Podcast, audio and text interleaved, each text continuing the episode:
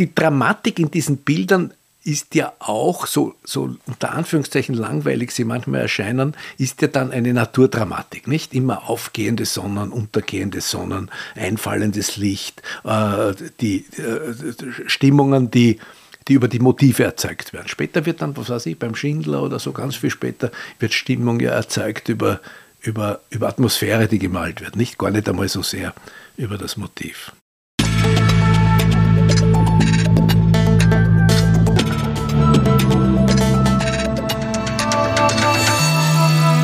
Ausgesprochen Kunst. Der Podcast mit Alexander Gieser.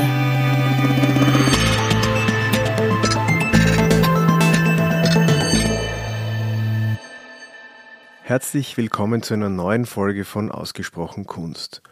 Der Sommer befindet sich auf seiner Zielgeraden und viele von uns hatten die Möglichkeit, das Licht des Südens mit eigenen Augen zu genießen. Was vor uns steht, ist allerdings die etwas trübere Jahreszeit, eine Jahreszeit, die mir persönlich gut gefällt. Wer aber die Sehnsucht nach dem Licht des Südens hat, der hat noch bis zum 13. November die Gelegenheit, sich da ein bisschen was hereinzuholen, und zwar im unteren Belvedere. Das untere Belvedere, die, die österreichische Galerie, zeigt dort eine Ausstellung ähm, des Landschaftsmalers Josef Rebell, Ölgemälde, Aquarelle und Zeichnungen. Und die Ausstellung wurde kuratiert von der sehr verdienten Kuratorin ähm, Sabine Grabner und wird begleitet von einem außerordentlich schön gemachten Katalog. Und auf diesem Katalog steht vorne drauf das Licht des Südens als Untertitel. Und wenn man sich den Katalog anschaut, dann sticht einem gleich ins Auge dieses, dieses magische Licht, sehr dramatisch, ein bisschen theatralisch. Und ich habe natürlich gleich versucht, dieses Gespräch vor Ort zu führen mit meinem Vater. Ähm, haben wir uns aber jetzt für das Podcast-Gespräch aufgehoben. Und deswegen möchte ich mit der Frage starten, was du denn von diesem Untertitel Im Licht des Südens hältst.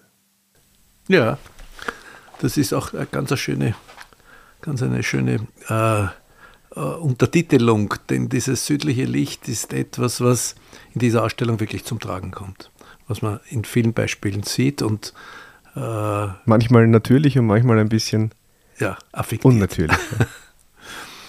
Grundsätzlich muss ich sagen, finde ich, dass eine Ausstellung über einen Maler wie Josef Rebell gemacht wird, äh, mutig, aber wichtig und interessant, denn äh, das hat keine, keine Blockbuster-Eigenschaften äh, und ist aber trotzdem für die Entwicklung der österreichischen Malerei des 19. Jahrhunderts wichtig und für den, der die Malerei liebt und die, die feinen Zugänge und die Entwicklung der Malerei, äh, ein, ein, fast ein Muss, sich das anzuschauen. Mhm. Jetzt folgt die, die Ausstellung ja direkt auf die Dali-Freud-Ausstellung in, in der Orangerie. Ähm, das ist ja, ich finde es irgendwie ganz, ganz interessant, weil ich war erst vor ein paar Wochen bei der Finissage vom, von, von Dali und Freud und dann ein und denselben Raum äh, dann ganz anders und neu bespielt zu sehen, nämlich komplett anders, ist, fand ich auch äh, fand ich spannend, weil es auch ganz anders ist, nicht? Bei Dali und Freud war doch, waren doch Stellwände, das war, das war äh, aufwendig gestaltet und jetzt beim Rebell ist es sehr klassisch. Haben wir beide empfunden, so hätte vor 50 Jahren auch schon so ausgesehen. Vor 100 Jahren, ja. nicht? Aber das ist in Wien so, wenn du dich erinnerst an die Josef Hoffmann-Ausstellung im MAG, ja. äh, die ausschaut wie die Josef Hoffmann-Ausstellung 1913. Mhm. Äh, das ist durchaus vertretbar äh, und hat, hat, mit der, hat mit der Ambition zu tun, äh, möglichst viele Dinge zu zeigen und jetzt nicht unbedingt ein, ein Publikum zu, zu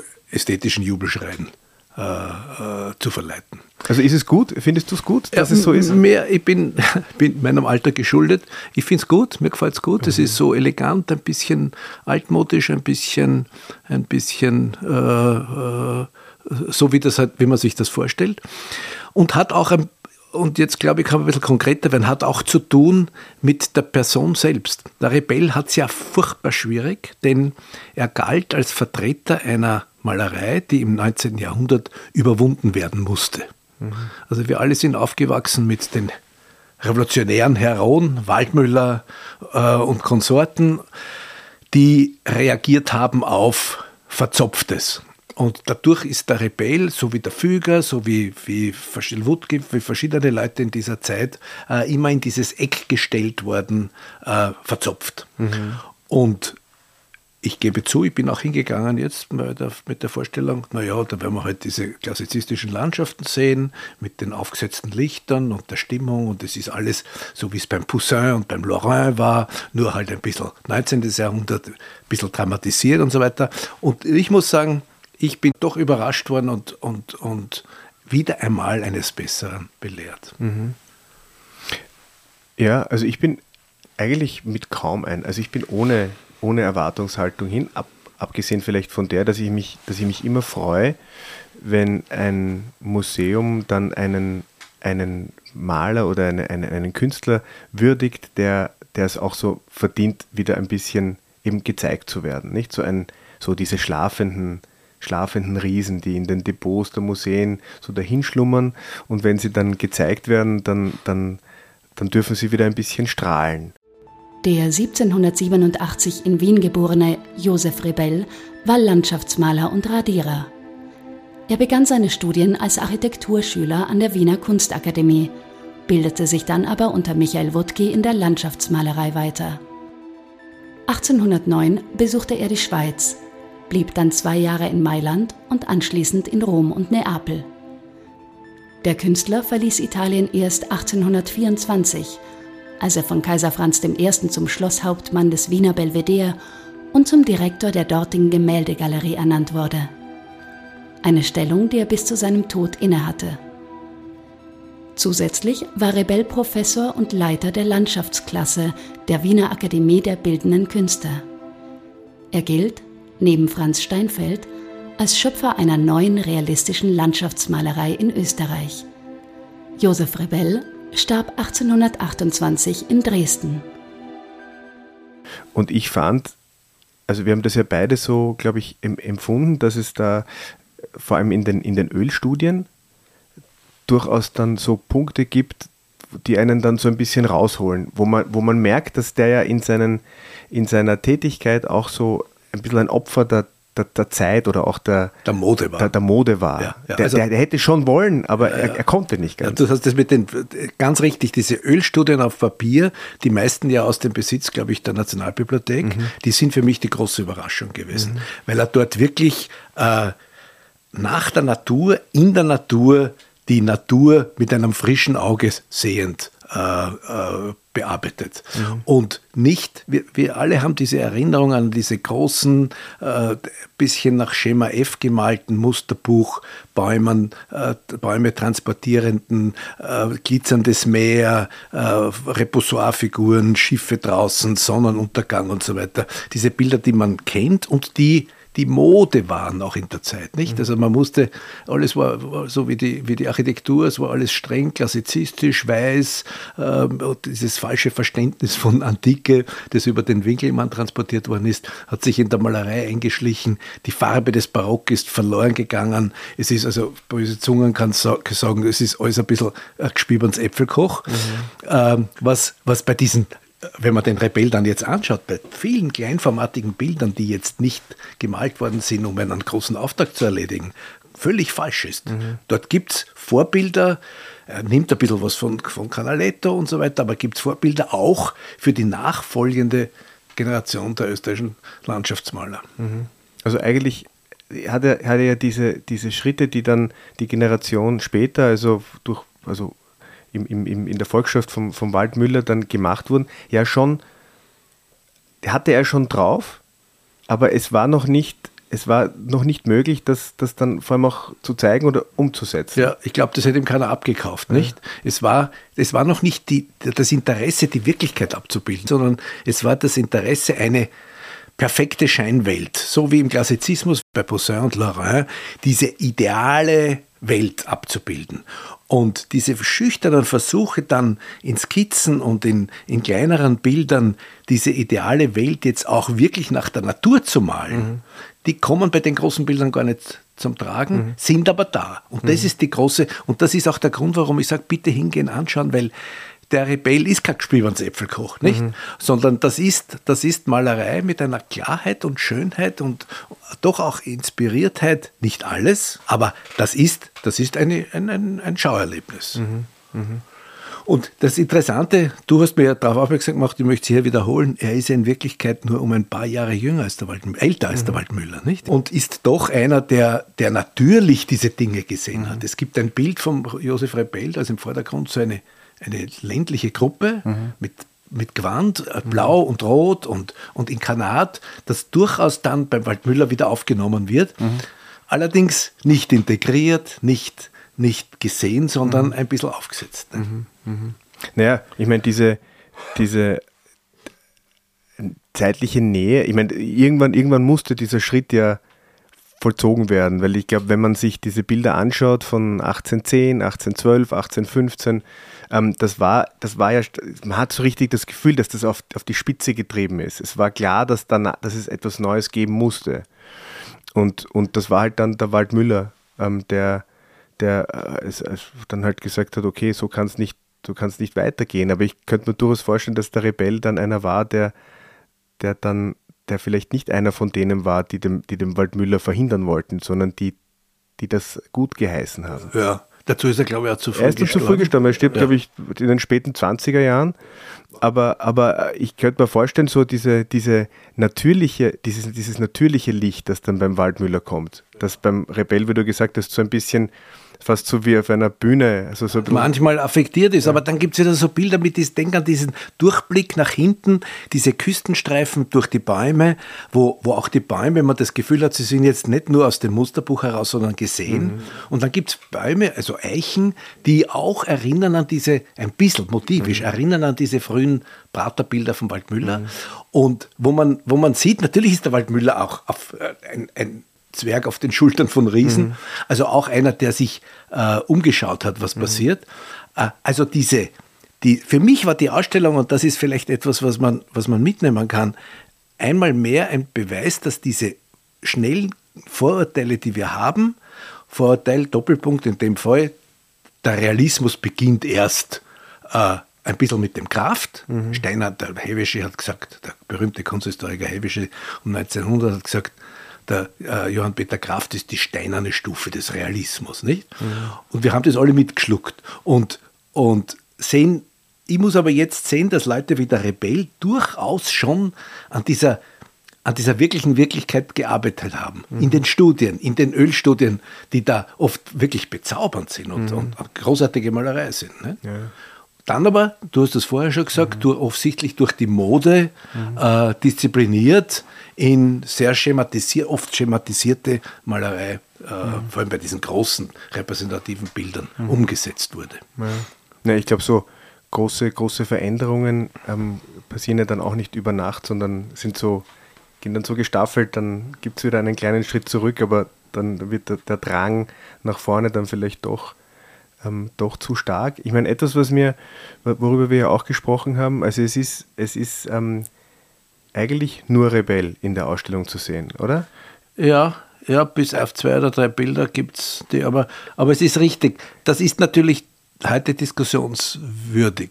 Weil ich glaube, ich meine, wir reden jetzt darüber, was, was, die, was der Josef Rebell oder was die Rolle auch des Josef Rebell war. Wofür steht er? Für die klassizistische Landschaft um, um 1800, ähm, ein bisschen, mehr, ja. ein bisschen danach.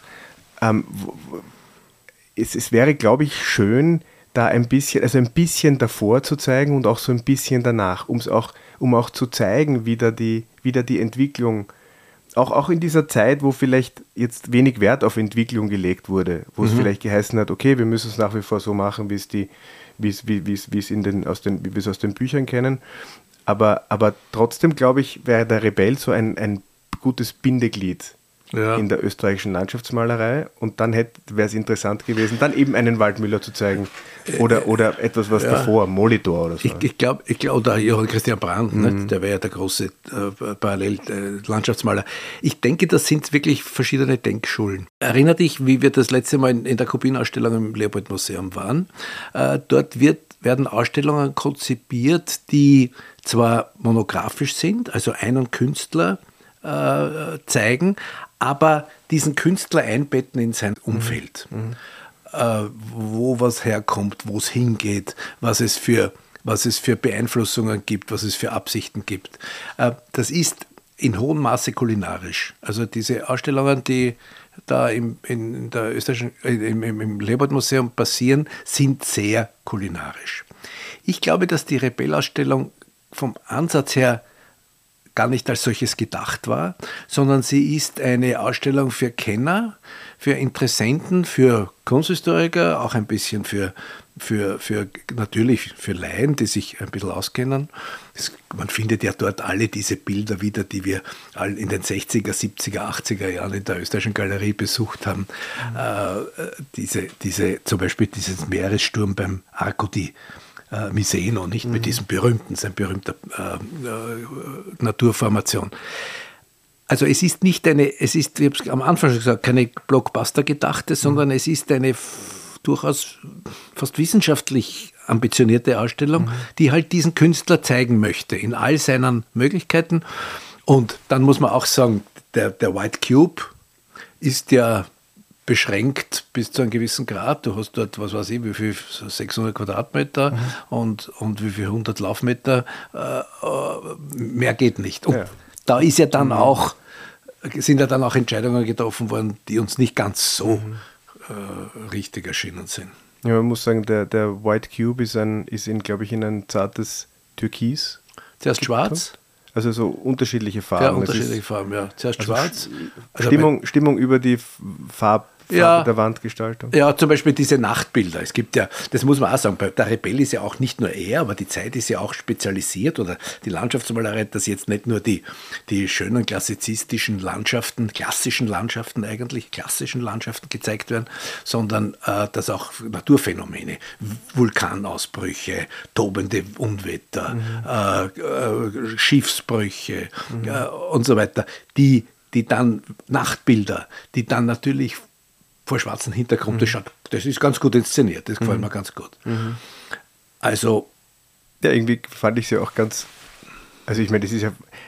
Bevor man in die Ausstellung reingeht, steht man vor diesen, vor diesen Türen, vor den Glastüren. Sehr lustig, Und ja. da ist ja. ein, ein, ein, ein, Paar. ein, Paar. ein Mann und eine Frau, jeweils als gelbe Folie auf die, auf die Glastüre als Rückenfigur geklebt. Ja. Ja. Das hat ja eigentlich nichts dann mit der Ausstellung selbst zu tun, oder? Ja, aber es ist, zeigt die Neugier. Wir gehen jetzt auch hinein. Nicht? Mhm. Man identifiziert sich mit diesem Paar und schaut hinein. Also so ein gestalterisches Element, ja, ja, wo, wo ja, man ja auch sicherlich dann wahrscheinlich versucht wird, so ein bisschen ein, ein, ein Schmunzeln herein, als, als, äh, Wenn ich dann ein bisschen Kritik anbringen darf, als Liebhaber von Bildern können es mir natürlich nicht genug Bilder sein. Aber mhm. ich, ich, ich denke doch, dass äh, einige Entscheidungen speziell bei den Aquarellen und so weiter, die sind dann doch ein bisschen zu dicht gehängt, nicht? Mhm. So, so elegante Versuche unternommen worden sind. Aber, aber da hätte es gar nichts gemacht, wenn man zwei, drei jeweils rauslassen hätte und das ein bisschen großzügiger hängen. Mhm. Aber da kommt halt die, die, die, die wissenschaftliche Ambition durch und, und die Freude, dass man möglichst viel zusammenbringt und mhm. möglichst viel zeigen kann. Die, die, es ist, das muss man schon sagen, es ist eine Art Ausstellung, wie sie wahrscheinlich nicht mehr so oft vorkommen werden, mhm. weil es ein bisschen vom, vom, Konzept her so an die gute alte Zeit erinnert. Also mhm. ich liebe solche Ausstellungen, mhm. weil, weil ich, mein, ich glaube, jeder, der sich mit der Kunstgeschichte beschäftigt hat, äh, kann das verstehen. Äh, als, als, als Kunstvermittlungsinstrument mit der Absicht jetzt eine größere äh, Gruppe da anzusprechen, glaube ich, äh, weiß ich jetzt nicht, ob das der richtige Weg ist. Obwohl ich sagen muss, heute bei diesem heißen Tag, wir sind mhm. also an einem wirklich sehr heißen Tag dort gewesen, äh, es waren relativ viele Leute in der mhm. Ausstellung und mhm. mit, mit Andacht und Freude hat man das gesehen. Nicht? Weil das ist schon, der Rebell versteht schon, äh, einzunehmen. Man schaut so ein Bild an und, und ist irgendwie jenseits und fernab jetzt jeder Kritik und so weiter, aber ist irgendwie äh, doch auch gefangen genommen, beziehungsweise äh, äh, umarmt irgendwie dieses, diese, diese, du hast am Anfang schon gesagt, dieses südliche Licht, dieses weiche Licht, das er dann zum Teil raffiniert einsetzt, zum Teil ganz naiv einsetzt. Äh, das, das erzeugt schon Stimmung und, und, und mhm. das hat schon was. Ja, und ich habe auch das Gefühl, dass, dass ich meine, das Belvedere besteht ja heute nicht nur aus der Orangerie und auch nicht nur aus dem unteren, ähm, mhm. den Ausstellungsräumen im unteren Belvedere. Es gibt oben Ausstellungen und dann das 21er Haus. Und ich finde es eigentlich ganz gut, dass man auch dann damit spielt, dass man, dass man ja. Unterschiedliches anbietet. Ja. Dann ja. kann man sich eben auch also wenn man so etwas Progressives wie jetzt im 21er Haus, das ja zum, zum Schwarzen Museum ähm, gemacht wurde, wenn man sowas zeigt, dann, dann ist eben auch dann Platz, dann muss ja. eben auch Platz sein für sowas, ja. für sowas ganz Ernsthaftes. Und ich glaube, du bist jetzt richtig dort, dieses, diese, ein großes Haus äh, äh, hat, viele, hat viele Möglichkeiten und muss auch vieles machen. Dieses durchaus antagonistische äh, vom 21er Haus bis zu dieser Rebellausstellung. Mhm. Das ist ein breites Spektrum und äh, nur einer Mode nachlaufen, das wäre es auch nicht. Ne? Mhm. Und würdest du nochmal hingehen? Ja, schon. Schon, ich würde mir gerne noch einmal die, diese Studien auf Papier anschauen, die mhm. also wirklich eine Überraschung sind. Da, gibt's, mhm. da sieht man dann die Parallelen und nicht die, die, wie das zusammenhängt mit dem, mit dem Thomas Ender, mit dem, mit, doch auch mit dem Waldmüller, mhm. wie, da, wie da plötzlich, dann gibt es ja was heute ganz vergessen wird, diese frühen Adalbert-Stifter-Geschichten, mhm. die, haben, die waren nicht isoliert voneinander. Natürlich haben die einander gekannt und haben gesehen, was der andere macht. Mhm. Und, und speziell diese, diese Studien, ich weiß gar nicht, wie die Nationalbibliothek, Nationalbibliothek dazu kommt, mhm. äh, Josef Rebell Ölstudien auf Papier zu haben, schöne mhm. großformatige. Mhm. Und die sind auch alles ziemlich frisch und schön, mhm. sehr, mhm. wirklich, wirklich interessante und, mhm.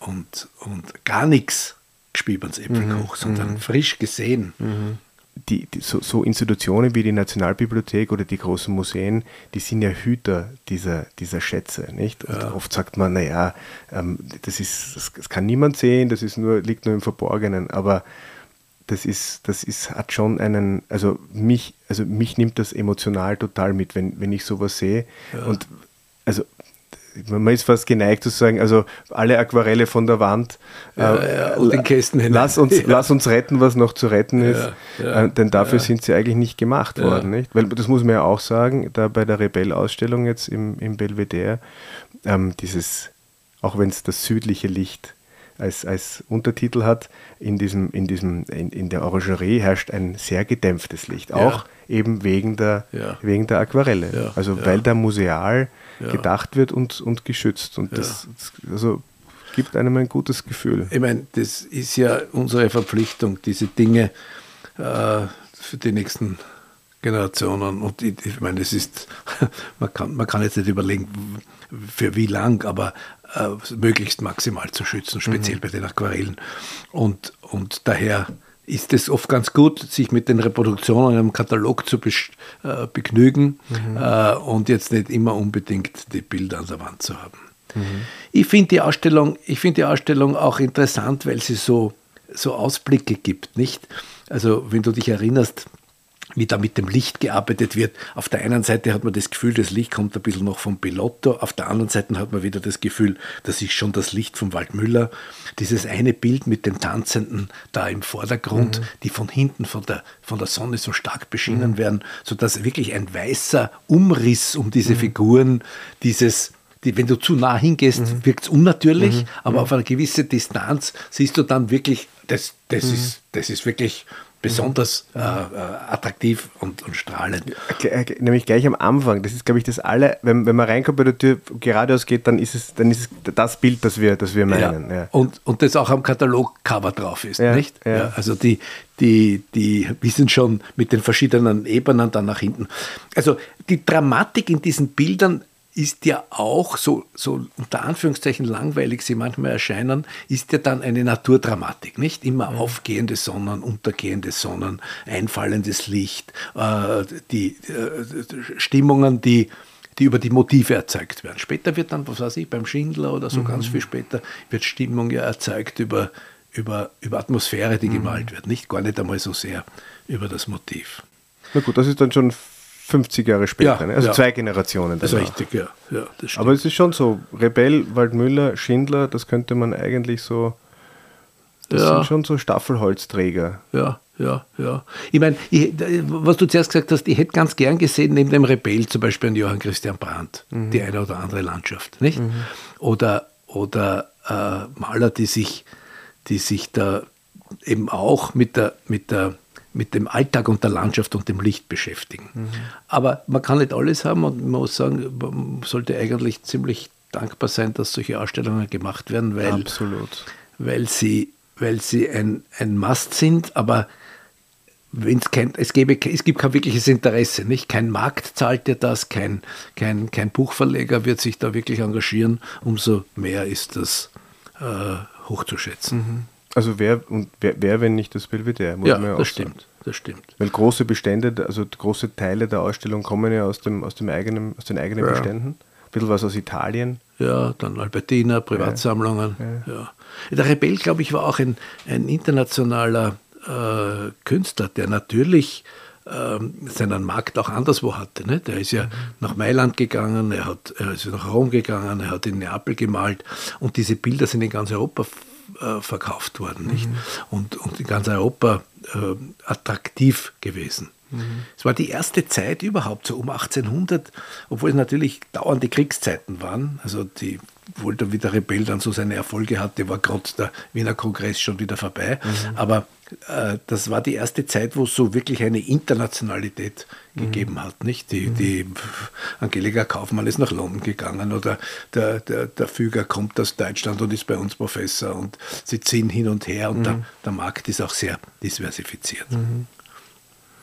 Also wenn man, wenn man in, der, in den heißen Sommermonaten in Wien eine, eine Auszeit braucht und auch so zum Runterkommen ist, das, ist, das, ist die Ausstellung wirklich ja. gut geeignet. Es ist, es ist angenehm unaufgeregt. Ja. Es, hat, ja. es, ist, es ist klassisch schön ähm, gehängt. Ja, ja. Bisschen und dicht manchmal, aber klassisch schön gehängt.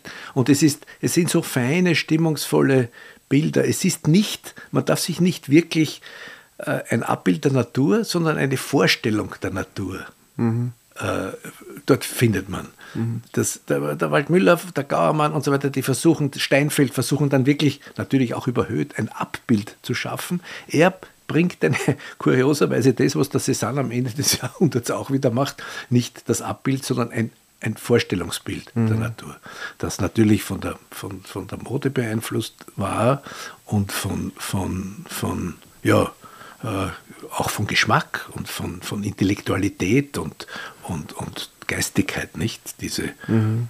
die, die, die, dahinter stecken dann oft auch irgendwelche Geschichten, immer wieder diese diese auch äh, Schiffsunglücke, mhm. die Geretteten, die sich da ans Land zerren, mhm. äh, große, große äh, Stürme, äh, die durchbrechende Sonne. Nicht? Du hast mhm. selber diese wunderbare Interpretation. Da, da gibt es ein Bild, da klettern sie vorne also auf einen Stein mhm. heraus aus dem mhm. tobenden Wasser. Hinten bricht die Sonne durch mhm.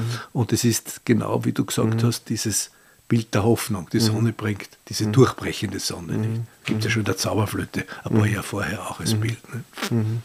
Das ist schon interessant, wenn du, wenn du sagst, dass, dass er ja da auch schon eine, eine, eine neue Realitätsebene schafft, also eine, eine quasi so entlang der, eine, eine, eine Natur entlang der Natur, mhm. wie Cézanne, ähm, hat es ja eigentlich dann im, in den letzten, ich weiß nicht, 500 Jahren ähm, wurden ja viele Naturen entlang der Natur geschaffen und eigentlich hat, hat sich die, die, die Malerei ja nur in einem relativ vergleichsweise kurzen Zeitraum dann wirklich der Natur hundertprozentig verpflichtet. Ja, es war ja auch, weil die Natur selbst, die Landschaft selbst ja. wenig Thema war außer mhm. im 17. Jahrhundert in, in, in Holland. Mhm. Äh, diese, es war immer das Figurative, es war immer, es war immer der Mensch oder die, die Religion oder die Götterwelt oder die Schlachten oder sonst irgendwas. Die Natur alleine war ja kaum ein, ein, ein Thema. Nicht? Mhm. Man,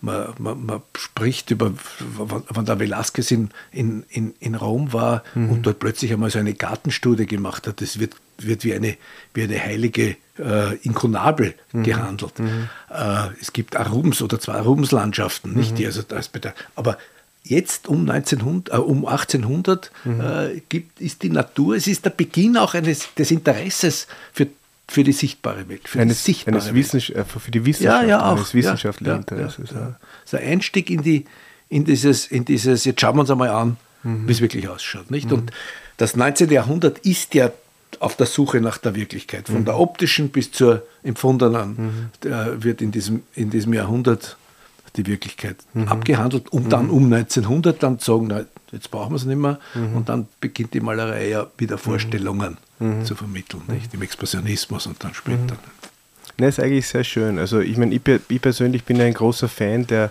der Momente, wenn sich die ähm, wenn sich die großen Wissenschaften, also die Naturwissenschaften und die Geisteswissenschaften irgendwie dann äh, in, Konkurrenz irgendwie vereinen. Mhm. Und ähm, im 19. Jahrhundert haben wir, haben wir, einig, haben, wir viel davon. Mhm. Mhm. Mhm. Und dann, dann davon danach irgendwie so sporadisch. Ja. Aber da war das schon Aber irgendwie. Da trifft sich nicht? Da trifft sich das. Also äh, der, ganz deutlich wird es bei der Blumenmalerei, nicht? Mhm. Wo ich also durch ein, durch ein, durch ein Interesse, das das also merkantilistisch war, nicht? Die mhm. Porzellanmalerei, beeinflusst von Leuten wie Linné, mhm. der also das auch will, dass das sehr genau ist, der diese Chac Chac mhm. über Chagrin mhm. beeinflusst, äh, wird es zu einem Thema in der Malerei, das also hohe wissenschaftliche Genauigkeit hat, mhm. Mhm. mit, einer, mit, einer, mit einem künstlerischen Zugang. Und das ist faszinierend. Und mit der Landschaft wir sind hier in den, in den Kinderschuhen ein mhm. bisschen, mhm. nicht? Und diese Kinderschuhe sich anzuschauen, ist doch was Schönes, nicht?